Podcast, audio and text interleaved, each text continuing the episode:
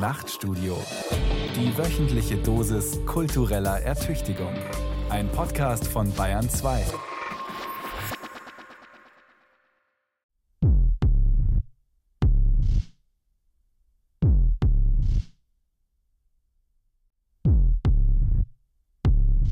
Sicherheitshinweis.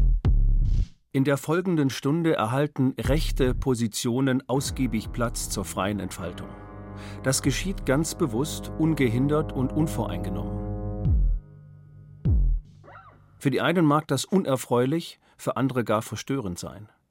Dieser Tage aber, da wieder von Bürgerkrieg die Rede ist, da Schlagworte, Argumente und Verunglimpfungen Diskurs und Gespräch ersetzt haben, erscheint es so ratsam wie unumgänglich, die Komplexität des rechten Denkens aus dessen Substanz heraus zu verstehen und zu analysieren. Zweifelsohne gibt es Ideen, Haltungen und Äußerungen rechtsdenkender Zeitgenossen in allen gesellschaftlichen Bereichen, die über jedes Maß an Verträglichkeit hinausgehen. Wer es rundweg ablehnt, sich mit geistigen Fundamenten der alten wie neuen Rechten zu beschäftigen, weil er deren Vertreter für ekelhaft, gefährlich und faschistoid hält, mag sich angewidert abwenden. Letztlich aber weiß er nichts. Und wer nichts weiß, kann keine konstruktiven Gegenstrategien entwickeln. Rechtes Denken totzuschweigen und fortzuwünschen, wäre also rein therapeutisch betrachtet naiv, unreif und feige. Muss es nicht gerade jetzt um Aufklärung gehen, um Differenz, Differenzierung und Redlichkeit? Der gezielte Versuch, rechtes Denken von der Gegenaufklärung im 19. Jahrhundert bis zur AfD in seinem Selbstverständnis zu begreifen, hat in keiner Weise mit klammheimlicher Sympathie zu tun. Er ist allein der Überzeugung geschuldet, dass sich auf Augenhöhe mit den Rechten nur derjenige bewähren kann, der weiß und umreißt, worüber genau sie sprechen.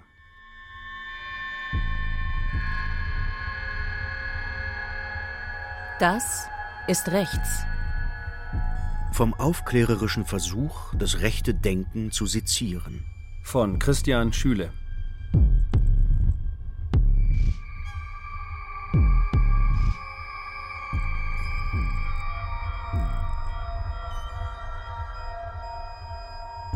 Erweckung. Der Kampf gegen die Realität. Alles beginnt mit einer Erweckung. Rechts ist man nicht, man wird es. Rechts wird man durch die explizite Reaktion auf eine als falsch empfundene Realität. Wer rechts wird, bringt sich selbst zum zweiten Mal zur Welt, in der er schon eine Weile lebt. Er tut es, weil sein erstes Leben in Widerspruch mit der realen Gegenwart geraten ist. Wer rechts wird, empfindet die Realität als unrealistisch. Dekadent, skrupellos, lebensfern, unernst. Diese zweite Geburt ist eine Erweckung des Geistes aus Enttäuschung. Aus Enttäuschung über die Schwäche und Korrumpierbarkeit der menschlichen Seele, aus Enttäuschung über die Gleichgültigkeit des totalen Marktes. Aus Enttäuschung über die Preisgabe dessen, was dem Menschen Stolz und Selbstwert ermöglicht und bei allen Flüchtigkeiten verlässlich ist. Ob all das tatsächlich stimmt, steht hier erst einmal nicht zur Debatte wohl aber die Denkfiguren und Leitmotive, die diese Annahmen begründen.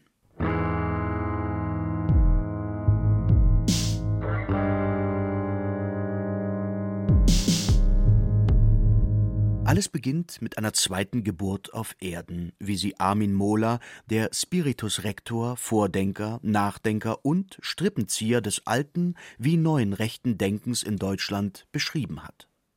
1920 in Basel geboren, 1942 illegal nach Deutschland eingereist, um sich freiwillig der Waffen-SS anzuschließen. Anfang der 50er Jahre Privatsekretär von Ernst Jünger, Redenschreiber für Franz Josef Strauß, Berater von Franz Schönhubers Partei Die Republikaner, Mentor von Alain de Benoit und Götz Kubitschek. 2003 in München gestorben. Nach eigener Aussage war Mohler in den 1930er Jahren linksradikaler Student und Salonkommunist und hat dann jene zweite Geburt erfahren, die aus einem Nichtrechten einen Rechten macht. Eine Geburt in bewusst getroffener Entscheidung. Wie ein Mensch die Wirklichkeit sieht, wie er auf sein Schicksal reagiert, ist seine ihm allein zustehende Entscheidung. Individueller Widerstand gegen die Realität ist rechten Denken von der Wurzel an eingeschrieben. Dieser instinktive Widerstand formatiert ein Weltbild, das sich durch Ablehnung jenes Fortschritts definiert, der alles Bewährte und Bewahrenswerte mit allzu leichter Hand aufgibt, der das Gewachsene nicht nur ignoriert, sondern gezielt zerstört und den Menschen entwurzelt, isoliert und schwächt. Aus rechter Sicht steht der schwache und abhängige Mensch immer in Bezug zu einer unbestechlichen höheren Macht. Für den Christen ist es Gott, für den Rechten die Geschichte. Im Sinne einer Suchbewegung nach überzeitlicher Wahrheit notierte der kolumbianische Philosoph Nicolás Gómez Dávila in seinen 1954 veröffentlichten unzeitgemäßen Gedanken geradezu programmatisch für das rechte Denken Jede Gesellschaft geht zugrunde, wenn sie ihre Mythen beseitigt. Davila strebte zeitlebens nach einer Idee, in der sich das aus seiner Sicht Wesentliche des Lebens verkörpert. Rechts wird, wer der Überzeugung anheimfällt, dass der als unvollkommen erkannte Mensch in etwas Wesentliches, etwas Wesenhaftes eingebettet ist, einen metaphysischen, mythologischen, also über die eigene Individualität hinausgehenden Zusammenhang. Dass der Mensch sowohl ein Mängel als auch ein Kulturwesen sei, das sich nicht selbst anmaßend über sein Schicksal erhebe, ist eine der Grundüberzeugungen rechten Denkens. Im Jahre 1940, formuliert vom deutschen Anthropologen Arnold Gehlen, prägt die Idee des Menschen als Mängelwesen das rechte Denken bis heute. Als unvollkommenes und defizitäres Wesen bedarf der stets gefährdete wie immerzu gefährliche Mensch der Abstützung und Führung durch Institutionen. Mit dem Ziel einer, wie Armin Mohler es nennt, tief verankerten leibseelischen Bindung. Aus dem Geist des Widerstands heraus, im Kampf gegen die Fliehkräfte einer bedrohlich instabilen Gegenwart, kürt der Rechte seinen eindeutigen Feind. Es ist nicht der Linke, es ist der Liberale. Der Widerstand gegen den Liberalismus und seine Bilderbuchwelt der immer glatten Lösungen und konstruierten Wirklichkeiten ist eines der zentralen Leitmotive aller rechten Vordenker, Denker, Philosophen, Publizisten und Politiker seit dem 19. Jahrhundert. Wer rechts denkt, wirft den Liberalen vor, den einzelnen Menschen auf fahrlässige Weise zu überschätzen, auf dass sich der Einzelne selbst überschätzt. Er hält dem Liberalismus vor, den konkreten Einzelnen in seinem Wesen verändern und nach den Vorstellungen einer rein ökonomischen Nützlichkeit fremdbestimmen zu wollen. Alles in allem? Die Liberalen vermögen materiellen Wohlstand im Überfluss zu erzielen, geistig und seelisch aber versagen sie vollkommen. Aus Sicht des rechten Denkens gibt der Liberale mit seinen selbstberauschenden Utopien die Kontrolle zugunsten der Möglichkeit auf. Aus diesem Realitätsverlust resultiert Masse statt Klasse, vor allem aber ein in die Anarchie führender Pluralismus, dessen Folge ist Formlosigkeit und Chaos. Der Mensch aller Überlieferungsbindungen enthoben, die Ursprünge ausgelöscht, die Herkunft getilgt, das kulturelle Erbe verraten. Aus rechter Sicht sind die Menschen notwendig ungleich, da die Natur sie ungleich erschafft. Deswegen sind sie auch nicht gleich zu machen, sondern durch jene naturgegebene Unterschiedlichkeit bestimmt, die die Liberalen moralisch und politisch einebnen wollen. Der Feldzug rechter Denker gegen einen geldgierigen, korrupten und humanitaristischen Liberalismus findet sich vor allem bei jener Geistesgröße der Weimarer Republik formuliert, die von den 1920er Jahren an bis heute einen erheblichen Einfluss auf die rechte Weltanschauung hat. Karl Schmidt.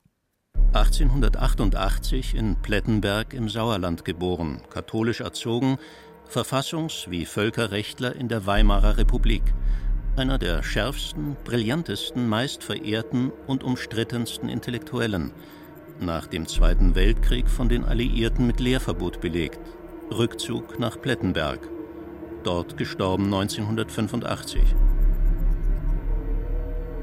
Neben Ernst Jünger, Arthur Möller van den Bruck und Edgar Julius Jung stand Karl Schmidt im Zentrum der sogenannten konservativen Revolution in den 1920er Jahren. Als Staatsrechtsintellektueller denkt der wesentlich von Katholizismus und Kaiserreich geprägte Schmidt immer vom Ausnahmezustand des Zerfalls her, von der Krise, vom Krieg. Schon zu Anfang jedes Problems geht es bei Schmidt immer um die letzte Frage. Quis judicabit? Wer entscheidet? Die Frage nach der Entscheidungsgewalt ist nicht nur juristisch, sondern auch politisch die einzig entscheidende. Schmidts legendäre Formel lautet Das Wesen des Politischen ist die Unterscheidung von Freund und Feind. Eine Welt ohne die Unterscheidung von Freund und Feind wäre eine Welt ohne Politik. Das Freund-Feind-Denken begreift Leben wie Politik als Kampf ums Dasein dem alle Launen, Interessen, Moden und Momente überdauernden Souverän kommt dabei eine fast religiöse Macht zu. Er allein bestimmt, wann und wodurch der Ausnahmezustand einer existenzbedrohenden Krise gegeben ist. Manches aus diesem rechtsrevolutionären Ideenvorrat greifen die heutigen Exponenten des rechten Denkens indirekt wieder auf. Der Kampf gegen die alten liberalen Eliten der repräsentativen Demokratie ist ein Leitmotiv in der aktivistischen Arbeit von AfD-Politikern, jungen Nationalisten oder Anhängern der identitären Bewegung. 1923 erschien ein Buch, dessen Titel den folgenschweren Begriff Drittes Reich zum ersten Mal formulierte. Verfasst wurde es vom konservativen Revolutionär und Kulturhistoriker Arthur Möller van den Bruck. Was alle Vertreter des rechten Denkens im Widerstand gegen eine aus ihrer Sicht verdorbene, schwache und atomisierte Gesellschaft eint, brachte van den Bruck damals auf den programmatischen Punkt. An Liberalismus gehen die Völker zugrunde.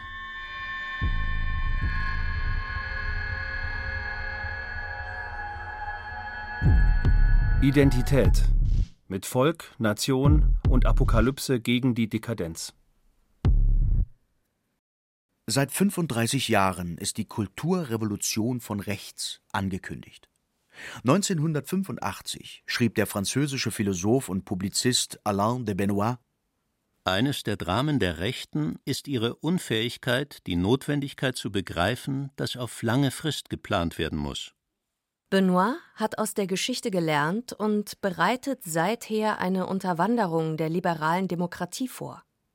Neben Armin Mohler ist Benoit das zweite Scharnier zwischen altem und neuem Rechtsdenken. 1943 in Tours in der Normandie geboren, in Paris aufgewachsen.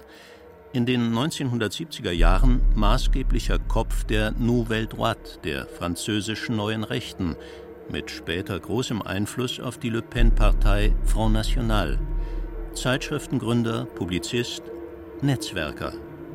Vor über 30 Jahren entwarf Benoit das Design für das neurechte Denken der Gegenwart, die leitmotivische Idee der Metapolitik.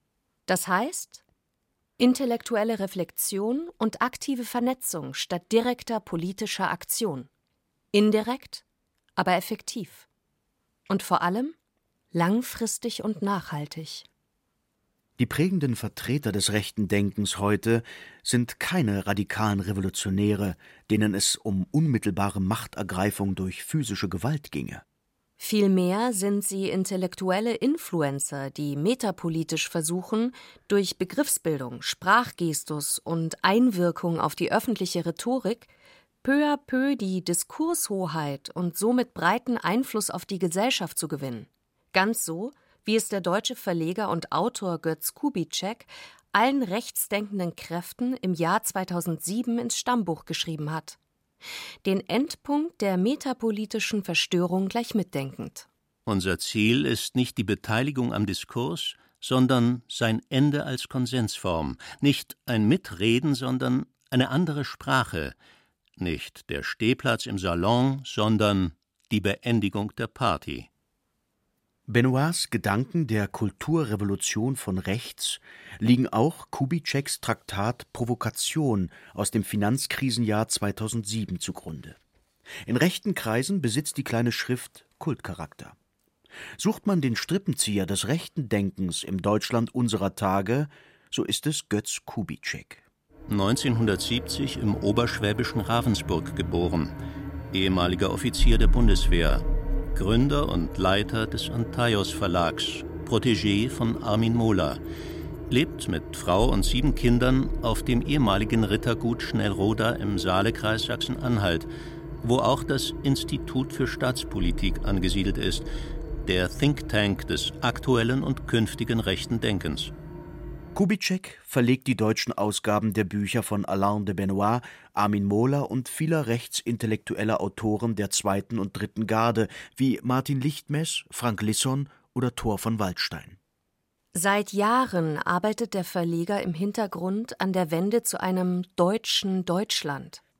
Mittels einer Bewaffnung der Sprache will er den vergifteten Begriff rechts zu einem positiven umdefinieren und hat in Björn Höcke den entsprechenden prominenten politischen Akteur, der gegen die PC, die politische Korrektheit des Sprechens gerichtet, sagt Wir müssen den Kampf gegen Sprechverbote und Denktabus offensiv führen. Das bedeutet in einem streng reglementierten PC-Meinungsumfeld wie dem heutigen, dass die Grenze des Sagbaren immer wieder mit kleinen Verstößen erweitert werden muss. Höcke 1972 im westfälischen Lünen bei Dortmund geboren, aufgewachsen im Westerwald, Gymnasiallehrer für Sport und Geschichte, Fraktionsvorsitzender der AfD in Thüringen, Wortführer und Kopf der 2015 von ihm gegründeten und vom Verfassungsschutz als Verdachtsfall eingestuften Organisation der Flügel innerhalb seiner Partei. Höcke beruft sich in öffentlichen Reden immer wieder auf den Staatsmann Otto von Bismarck und immer wieder auf sein Idol Friedrich Nietzsche. Vor allem auf dessen Vorstellung von Stärke, Männlichkeit, intellektueller Furchtlosigkeit und positivem Lebenswillen. Der Wettstreit der Kulturen um die Höherentwicklung des Menschen war die entscheidende Triebkraft seiner Philosophie des Übermenschen. Diesen neuen Menschen sah der Philosoph übrigens gerade nicht im blonden, blauäugigen Arier, sondern in dem sich über sich selbst hinaus steigernden Individuum. Nie sprach Nietzsche hingegen vom deutschen Übermenschen. Er sprach nicht einmal von deutscher Kultur. Der wohlgemerkt aus Sachsen stammende Philosoph verachtete geradezu patriotische und nationalistische Gesinnungen. In Menschliches allzu Menschliches notiert er 1878 Gut Deutsch sein heißt sich entdeutschen. Der also, welcher den Deutschen wohl will, mag für seinen Teil zusehen, wie er immer mehr aus dem, was Deutsch ist, hinauswachse. Die Wendung zum Undeutschen ist deshalb immer das Kennzeichen der Tüchtigen unseres Volkes gewesen. Haben Höcke und andere ihr verehrtes Vorbild, bewusst oder nicht, selektiv rezipiert? Wer Nietzsche für den Nationalismus in Sippenhaft nehmen will, hat ihn entweder nicht gelesen oder nicht verstanden.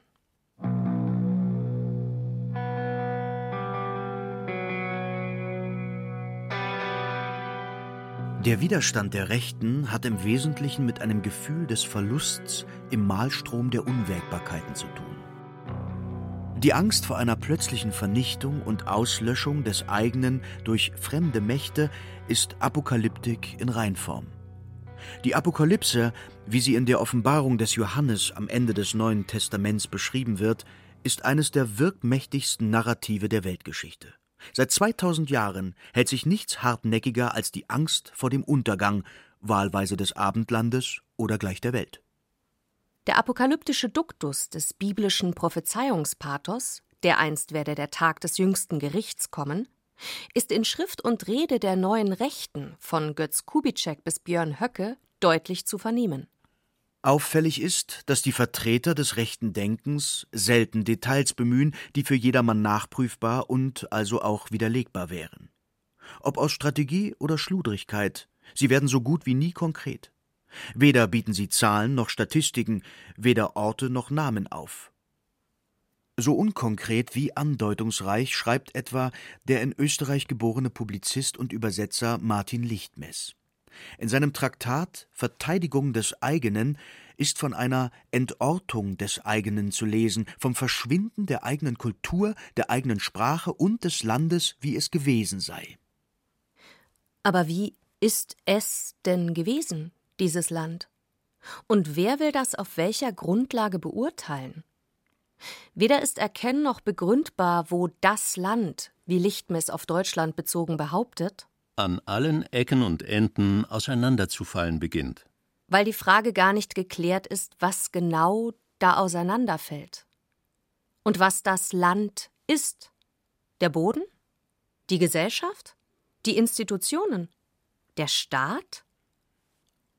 Womöglich ist der organische Geschichtszusammenhang gemeint, der unveränderbare und deshalb verlässliche Überlieferungszusammenhang, den vor allem Björn Höcke in vielen seiner öffentlichen Reden aufruft.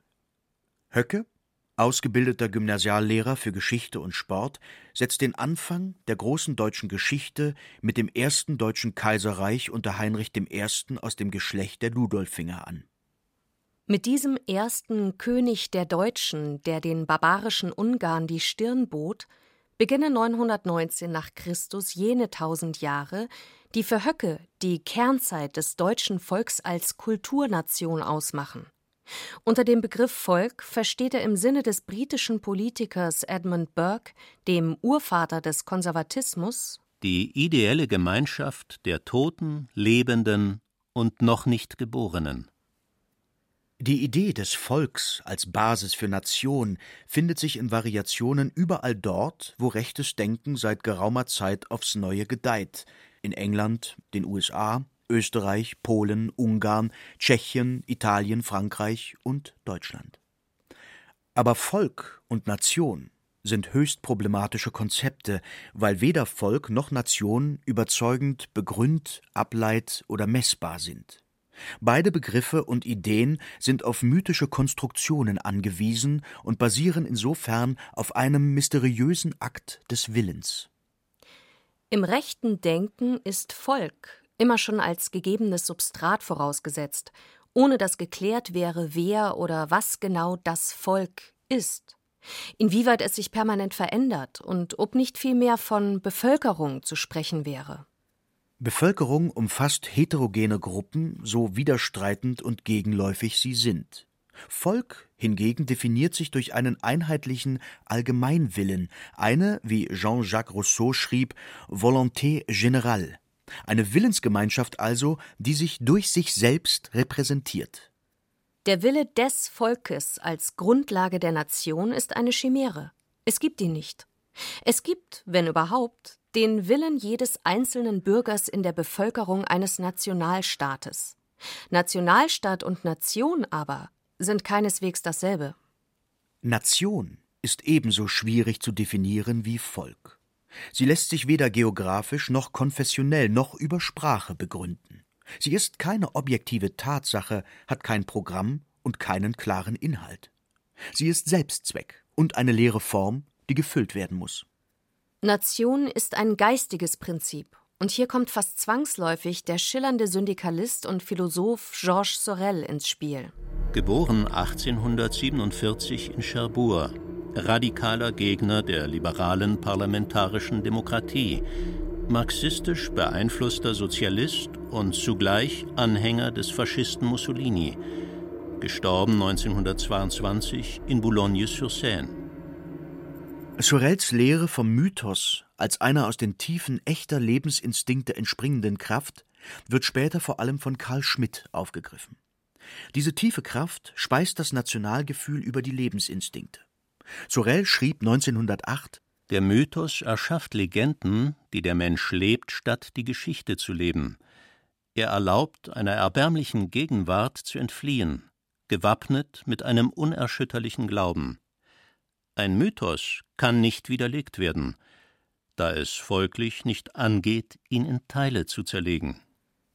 Der Mythos der Nation ruft ein zwingendes Gefühl auf und unterliegt keiner willkürlich konstruier- oder veränderbaren Definition.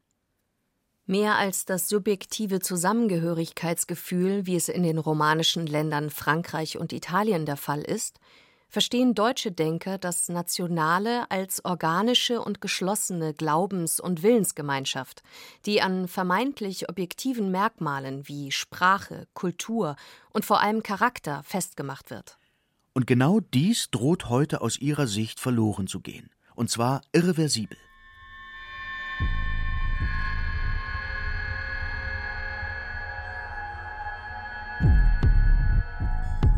Der große Austausch. Die Erniedrigung des Höherwertigen. Die Verachtung des Liberalismus, der Widerstand gegen Pluralismus, die Beseitigung der Mythen, die Zersetzung der Nation, die Auflösung des Volks, der Verrat an Überlieferung und organisch gewachsener Traditionalität. Verlustangst, Auslöschungsangst, Schwächefurcht. Willenskraft, Überlieferungssehnsucht und Freund-Feind-Denken. Denkt man alle bisher betrachteten Leitmotive zusammen, drängt sich ein idee- und konzeptgewordener Begriff auf, der das gesamte rechte Denken der vergangenen Jahre in sich fasst. Der große Austausch. Der Begriff stammt aus Kopf und Feder des französischen Schriftstellers und Philosophen Renaud Camus, nicht zu verwechseln mit Albert Camus. Geboren 1946 im französischen Chamalières, Kämpfer für die Rechte von Schwulen und Lesben, Gründer der Partei Non, Erfinder des Wortes Umvolkung, Galionsfigur der französischen wie deutschen Rechten. Mit Grand Replacement, dem großen Bevölkerungstransfer, will Renaud Camus den gezielten Austausch der je nationalen Stammbevölkerungen Europas durch kulturfremde Invasoren als Tatsache behaupten. Der Austausch geschehe durch eingeschleuste Kolonien, also durch sukzessiv ins Land gesetzte Bevölkerungshaufen. Die Bühne dieses Transfers sei das Mittelmeer. Mit Remplacisme umschreibt Camus 2016 den Austausch der Lebensweisen, Produkte, Verhaltensmuster, Interessen, Techniken, Zeremonien, der lokalen Rezepte, traditionellen Stoffe und kulinarischen, ästhetischen, sozialen Sitten. Wir können diese Entwicklung inzwischen mit dem bloßen Auge sehen. Unzählige Häuser und Plattenbauten, Straßen, die einst vertraut waren, ein Stadtviertel nach dem anderen, Eisenbahn- und U-Bahn-Abteile, Klassenzimmer, Schulen, Veranstaltungsorte, ganze Städte, immer größere Landstriche sind nicht mehr wiederzuerkennen, da die alteingesessene Bevölkerung sie verlassen hat oder kaum noch frequentiert, und durch eine andere ersetzt wurde, die an ihre Stelle getreten ist. Für die Verfechter der Austauschidee ist die Schuldfrage eindeutig. Die regierenden Eliten der europäischen Länder zwängen Völker zusammenzuleben, obwohl sie einander verabscheuten. Ferner unterstellt Renaud Camus den Afrikanern die Absicht zur Unterwerfung einer der großartigsten Zivilisationen, die es jemals auf der Erde gegeben habe, der europäischen. In seiner Wahrnehmung besteht der einzige Vorsprung afrikanischer Bevölkerungen darin, zahlreicher und weniger zivilisiert zu sein. Es gibt jetzt schon sechsmal so viele Afrikaner in Europa als Europäer, die jemals in Afrika gelebt haben. Für Rechtsdenkende resultiert aus dem großen Austausch ein Schmerz, den Nichtrechte weder verstünden noch akzeptierten. Die Auflösung des eigenen. Der 31-jährige Wiener Philosoph Martin Sellner, Kopf der identitären Bewegung Österreichs und Deutschlands, notiert 2016. Alle Debatten über Regierungsformen, Wirtschaftssysteme, über religiöse, Geschlechter- und umweltpolitische Themen erübrigen sich, wenn das Subjekt dieser Fragen, das Volk, nicht mehr existiert.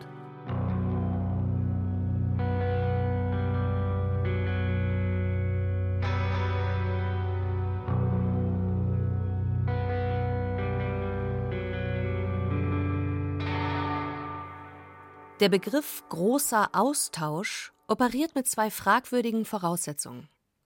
Einmal der bewussten Entscheidung einer Regierung, die gesamte einheimische Bevölkerung freiwillig gegen eine Fremde austauschen zu lassen. Und zweitens der koordinierten Vereinbarung, in deren Namen und Geist alle Bundesminister, Ministerpräsidenten, Staatssekretäre, Richter und Staatsanwälte an einem Strang ziehen und die eigenen Bürger des Landes vertreiben wollen, um jene aus dem muslimischen Kulturkreis in deutschen Dörfern, Gemeinden und Städten anzusiedeln.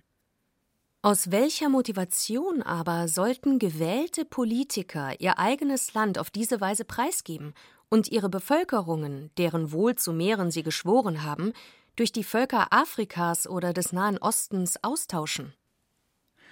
Auch wenn die Bevölkerungen einiger deutscher Großstädte wie etwa Frankfurt am Main mittlerweile einen Anteil von über 50 Prozent Ausländern und Menschen mit Migrationshintergrund aufweisen, worin freilich auch der amerikanische Banker und der isländische Künstler begriffen sind, bleibt die zentrale Annahme eines Bevölkerungstransfers eine bis auf weiteres schlecht belegte Spekulation.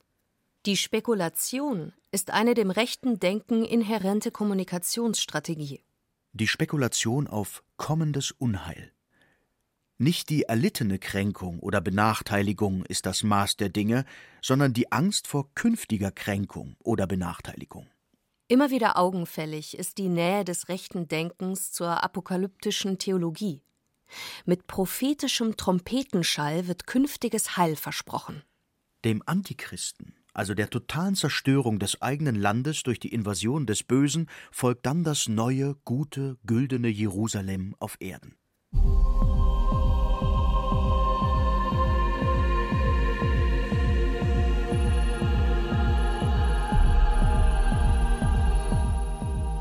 Intellektuelle Redlichkeit eines aufklärerischen Versuchs, rechte Denkfiguren zu verstehen, gebietet an dieser Stelle festzustellen, obwohl sie die Anforderungen einer empirisch glaubwürdigen Analyse nicht erfüllt, ist die Idee des großen Austauschs ihrem Selbstverständnis nach keine Forderung zur Eroberung fremder Territorien. Im Gegenteil. Der Aufruf zum Kampf gegen den Austausch ist ein Aufruf zur Verteidigung des eigenen gegen das Fremde auf eigenem Grund und Boden. Das ist ein großer Unterschied. Statt imperialer Eroberung ausländischen Territoriums geht es um die Rückeroberung des eigenen Terrains.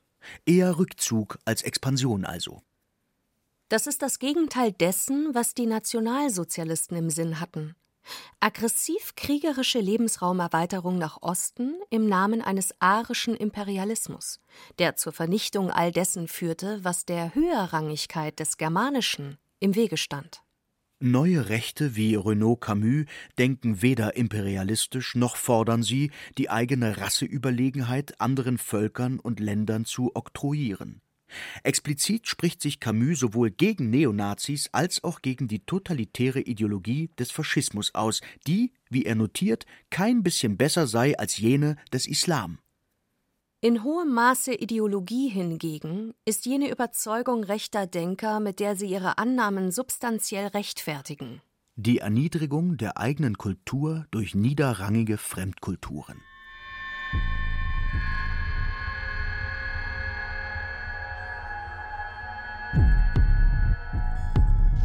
Hierarchie, Territorialordnung und Biologismus.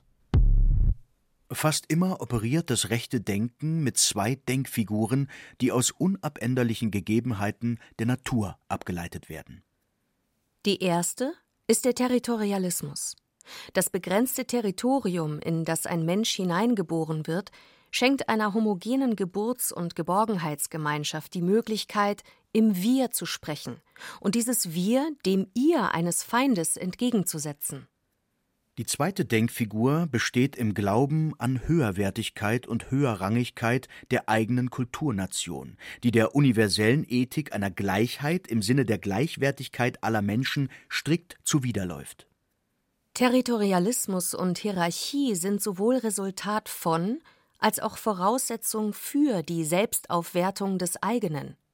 Werden sie miteinander verschmolzen oder voneinander abgeleitet, lässt sich Unterschiedlichkeit erst hierarchisieren und letztlich materialisieren.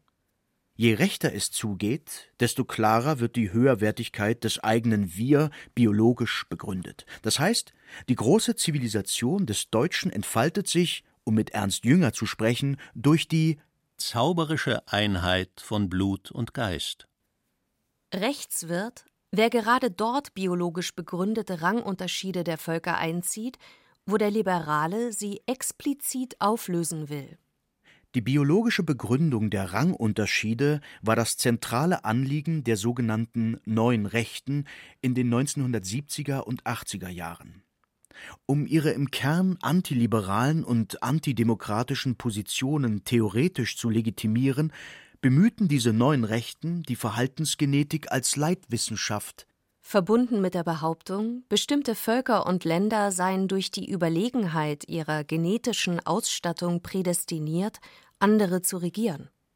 Im Mittelpunkt der neuen Rechten wie auch der französischen Nouvelle Droite stand damals und steht nach wie vor Alain de Benoit.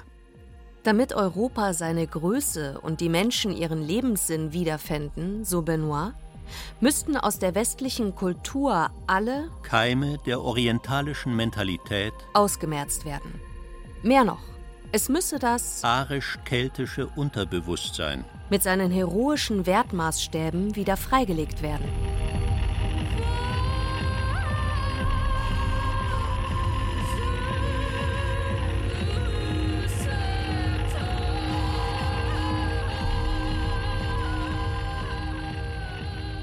Die Argumentation der Rückgewinnung des eigenen stützt sich auf die sogenannte Ethologie. Deren Basis bildet die Überzeugung, dass über die Frage, wie und was gelernt wird, die soziokulturelle Umwelt entscheidet. Einer der maßgeblichen Vertreter der wissenschaftlichen Verhaltensforschung in den 1970er Jahren war der US-amerikanische Anthropologe Robert Ardrey. Geboren 1908 in Chicago, gestorben 1980 in Südafrika. Drehbuchautor für Hollywood-Filme und Autor einflussreicher Bücher wie Der Wolf in uns, die Jagd als Urmotiv menschlichen Verhaltens oder Adam kam aus Afrika. Ardrey lässt keinen Zweifel daran, dass er den Menschen als Jäger versteht, der, in Kleingruppen lebend, nach strukturierten Geländen und einer geordneten Raumstruktur strebt. Mit Struktur und Ordnung erhält der einzelne Mensch sowohl Sicherheit durch die Stabilität der Gruppe wie auch durch die Stabilität seines Rangs innerhalb der Gruppe. Um in ihrem Habitat überleben zu können und nicht Opfer eines Stärkeren zu werden, benötigen territoriale Kleingruppenwesen Ardrey zufolge eine hohe Sozialintelligenz, also die Fähigkeit, Artgenossen zu unterscheiden, mit bestimmten Individuen Kontakte einzugehen und andere abzulehnen. Für die biologische Nation, wie Ardrey sie definiert, ist ein begrenztes und kontrolliertes Territorium unumgänglich. Komme es durch Überbevölkerung zu Fehlanpassungen aller Art, resultierten daraus Neurosen und übersteigerte Aggressionen. Die wissenschaftliche Legitimationsgrundlage dieser Soziobiologie finden rechte Denker wie Alain de Benoit neben Ardreys Konzepten in den psychologischen Theorien des deutschen Rasseforschers Hans-Jürgen Eysenck und vor allem in der Verhaltensforschung des österreichischen Mediziners und Nobelpreisträgers Konrad Lorenz. 1983 hat der Politologe Patrick Moreau klarsichtig darauf hingewiesen, dass die neuen Rechten der 1970er Jahre unter dem Deckmantel der ethologischen Philosophie von Konrad Lorenz die Einwanderung nicht-europäischer Ausländer als Verstoß gegen biologische Naturgesetze verurteilen konnten. Lorenz hatte in den 30er Jahren geschrieben Bei jedem Organismus, der aus seinem natürlichen Lebensraum gerissen und in eine neue Umgebung gebracht wird, kommen Verhaltensweisen vor, die für die Arterhaltung sinnlos und geradezu abträglich sind. Im Umkehrschluss bedeutet das, sämtliche Entwicklungsmöglichkeiten des Menschen durch Bildung und Erziehung etwa sind somit irrelevant. Aus rechter Sicht kann sich der Mensch von seinem Schicksal nicht kulturell emanzipieren. Er muss den Gegebenheiten seiner Natur folgen. Der Schritt von der Annahme vererbbarer Intelligenz über die biologische Nation eines nationalen Territoriums bis hin zu einem sich auserwählt wähnenden Volk als Verkörperung der Höherrangigkeit ist nicht weit. Bekanntlich wurde diese Synthese von Blut, Boden und Genetik zum Alleinstellungsmerkmal der Nationalsozialisten, die sich mit ihrer radikalen Rassenideologie weit und endgültig von den Theoretikern der konservativen Revolution entfernten die neue Rechte unserer Tage meidet den Begriff Rasse und vermeidet Aussagen über Hierarchie und Rangunterschiede. Die Forderung einer rassenideologischen Zugehörigkeit zum deutschen Volk ist bei den gegenwärtigen Vertretern des rechten Denkens so feindlich sie gegenüber Invasoren und Fremden auch gesinnt sein mögen, bislang nicht zu finden. Zumindest nicht in Reden, Interviews oder Aussagen im Plenum der Parlamente. Sehr wohl zu finden sind kulturideologische Überlegenheitsfantasien im Sinne der konservativen Revolutionäre, die freilich schleichende Übergänge zu biologistischen und territorialistischen Begründungen möglich machen. Alice Weidel, die stellvertretende Bundessprecherin der AfD, hebt in ihren Reden gern das hohe Leistungsethos der Deutschen hervor, dem Einwanderer aus dem muslimischen Kulturkreis nicht gewachsen seien.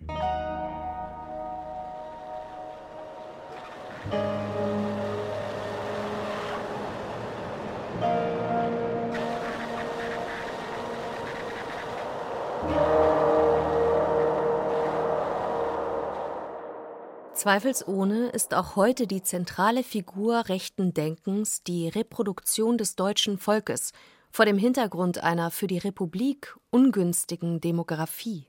Der zunehmenden Langlebigkeit der Deutschen steht ihre Zeugungsarmut entgegen.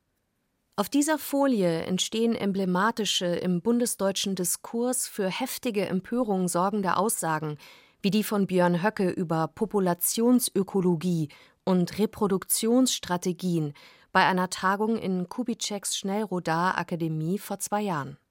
Im 21. Jahrhundert trifft der lebensbejahende afrikanische Ausbreitungstyp auf den selbstverneinenden europäischen Platzhaltertyp. Solange wir bereit sind, diesen Bevölkerungsüberschuss aufzunehmen, wird sich am Reproduktionsverhalten der Afrikaner nichts ändern. Höcke spielt auf die Selbstabschaffung der Deutschen an. Erstens durch die mittels Statistiken der Vereinten Nationen nachweislich belegte schlechte Nettoreproduktionsrate der Deutschen von 0,68, gerechnet nach geborenen Kindern je Frau.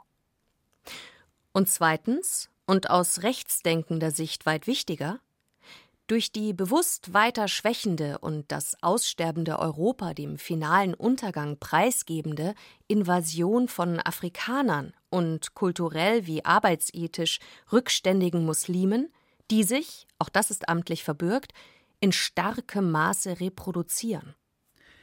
Versteht man die Vertreter des rechten Denkens richtig, setzen sie den großen Austausch bereits als irreversibel an.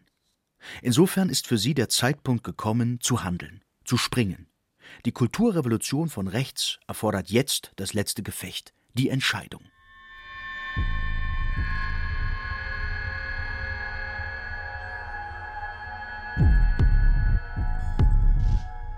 Der Sprung.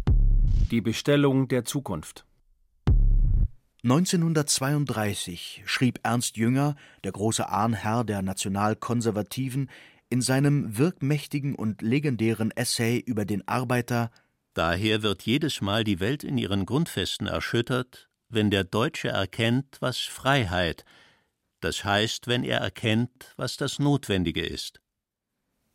Worin erkennen die heutigen Vertreter des rechten Denkens das Notwendige, um die Freiheit zu retten?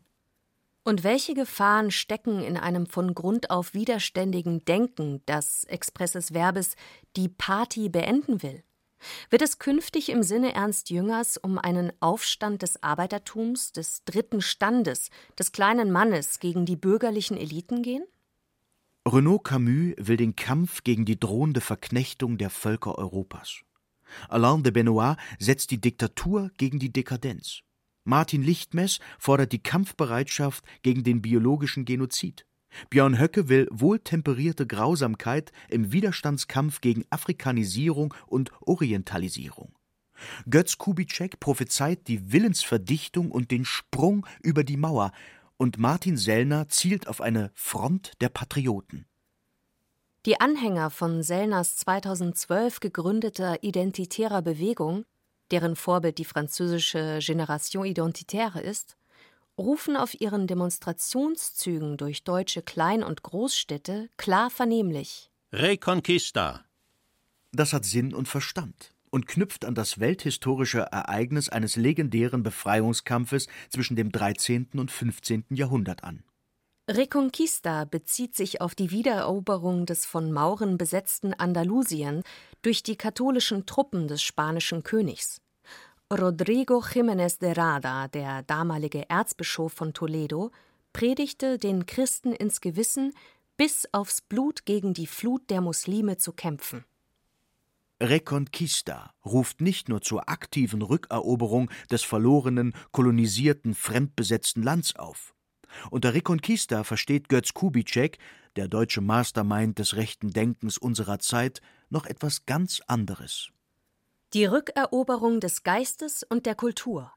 Mit direktem Bezug zu den reaktionären Gegenaufklärern Louis de Bonal und Donoso Cortés, den großen Vorbildern Karl Schmitz, will Kubitschek eine geistige Umerziehung. Zu Risiken und Nebenwirkungen des rechten Denkens für die Zukunft.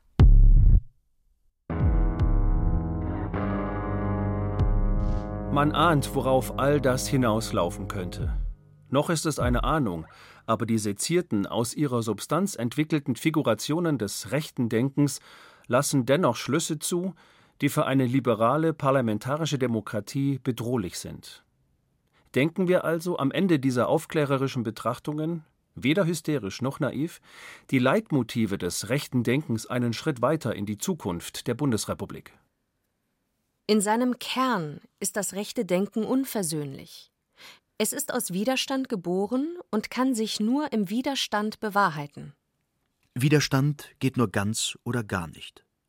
Man kann das rechte Denken nicht teilen. Man kann ihm nur als solchem ganz zustimmen oder sich ihm zum Feind machen. Kommt es zum Schwur, wird die geplante Revolte gegen Bevölkerungstransfer, gegen illegale Masseneinwanderung, gegen Multikulti, ethnische Vielfalt und vor allem Vielheit, gegen die liberalen Eliten und ihre Medien nicht ohne Gewalt auskommen. Vertreter des rechten Denkens wollen ein anderes Deutschland, einen anderen Mythos der Nation, als den auf Schuld und Scham basierenden, angeblich selbstschwächenden Gründungsmythos der Bundesrepublik. Dessen Referenzquelle ist die Verantwortung Deutschlands für Drittes Reich, Holocaust und Zivilisationsverbrechen als Staatsräson, nicht aber, wie es im Sinne etwa Björn Höckes wäre, die große Kultur der Deutschen von König Heinrich I bis zur Jenaer Frühromantik. Historisch betrachtet haben sich Revolutionen, welcher Stoßrichtung auch immer, gegen die bürgerlichen oder aristokratischen Eliten gerichtet. Vor diesem Hintergrund ist es entweder strategisch geschickt, fahrlässiger Zufall oder kalte Berechnung, dass sich eine das rechte Denken in bestimmten Punkten fortführende Partei wie die Alternative für Deutschland unbedingt bürgerlich zu nennen versucht. Höcke, die Galionsfigur des Flügels, spricht seit kurzem nur noch von zwei Blöcken, deren Antagonismus die Zukunft Deutschlands entscheiden werde. Der eine Block sei jener der antideutschen grünen Multikulturalisten. Der andere, der blaue Block, jener der bürgerlichen Patrioten von der AfD. Von CDU, SPD und FDP ist schon gar keine Rede mehr. Grün gegen Blau. Somit sind Feind und Freund markiert. Ist nach Karl Schmidt das Wesen des Politischen gegeben, ist das Feld bestellt, die Front geklärt und kann der metapolitische Kampf fortgesetzt werden. Täuscht das Selbstverständnis des rechten Denkens nicht, wird es über kurz oder lang, ganz im Sinne Friedrich Nietzsches, zu einer Umwertung der Werte kommen. Auf dem fünften Kyffhäuser-Treffen des Flügels im Juli 2019 hat Björn Höcke seinen Politikentwurf der Zukunft mit folgendem Slogan intoniert: Identität erzeugt Solidarität. Für unser bisher noch weitgehend konsensuelles Verständnis von Demokratie, Sozialstaat und Gesellschaft ist dieser Slogan hochproblematisch, weil er den ursprünglich linken Begriff der Solidarität kapert und künftig, wenn bei zunehmender Alterung der Gesellschaft die Finanzierung des Renten- und Sozialsystems ein immer größeres Problem wird, an rechte Bedingungen knüpft, an die Zugehörigkeit zum Wir der deutschen Willensgemeinschaft. Für Rechte ist Identität nicht nur eine Frage auf Leben und Tod. Identität ist Macht. Machtlosigkeit hingegen der Tod. Die größte Gefahr eines sich im Todesringen radikalisierenden Denkens, das in seinem Selbstverständnis Kampf ist, besteht nach einem möglichen Sieg über den Liberalismus in einer aktiven Bevölkerungs- und Biopolitik. Die neue Rechte der 1970er Jahre hatte als praktische Konsequenz aus ihrem biologischen Realismus und wissenschaftlichen Rassismus das politische Ziel ausgegeben, auf das Erbgut, die Fortpflanzung und die Fruchtbarkeit der Menschen einzuwirken.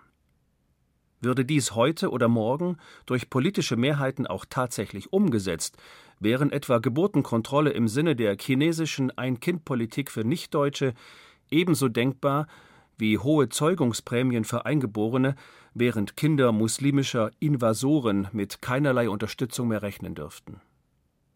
Nicht als direkte Forderung, aber als angespielte Option taucht in den Schriften der rechten Vordenker die Idee der Massendeportation im Zuge organisierter Remigration auf. Auch das ist nur mit Gewalt zu erreichen. So muss es nicht kommen. Aber wie auch immer es kommen mag, die Bundesrepublik, so viel Weissagung darf sein, hat sich künftig auf weitere Radikalisierung einzustellen. Wo die Radikal-Linken bisher nur Moral verkünden, bieten die Radikal-Rechten ein Konzept an. Die intime Ansprache des Opfers der Umstände und die heilende Kraft der Identität. Auf diesen Pfaden führt der Weg immer wieder zu Götz Kubitschek. Was er 2007 ankündigte, scheint heute aufgegangen. Es ist gar nicht mehr nötig zu provozieren. Die Bevölkerung ist verstört, der Diskurs polemisch, die Debattenkultur wie gewollt vergiftet. Vertreter des rechten Denkens sind in die Institutionen des Staates eingezogen, in kommunale Verwaltungen und Behörden, ebenso in Gewerkschaften, Bundeswehr, Kirchen und Rundfunkräte, in Verbände und Vereine. Und Politiker, die man dem rechten, wahlweise auch radikal rechten Denken zurechnen darf, sitzen in den Parlamenten jener liberalen Demokratie, die sie dringend abschaffen wollen. Ein Bürgerkrieg als letztes Mittel der Reconquista, der Rückeroberung des Territoriums wie auch der geistigen Umerziehung der Deutschen ist schon deswegen nicht auszuschließen, weil Kubitschek damals vor 13 Jahren, also fünf Jahre vor Gründung der AfD und acht Jahre vor Angela Merkels Entscheidung, die deutschen Grenzen nicht zu schließen, bereits einen Vorbürgerkrieg prophezeite. Wir bewegen uns auf das zu, was wir den Vorbürgerkrieg nennen sollten. Wem sein Vaterland lieb ist, muss den Vorbürgerkrieg gewinnen, bevor er unbeherrschbar wird. Jahre später werden Menschen gejagt. Jahre später fallen Schüsse in Deutschland. Jahre später geht es für alle anderen um alles oder nichts.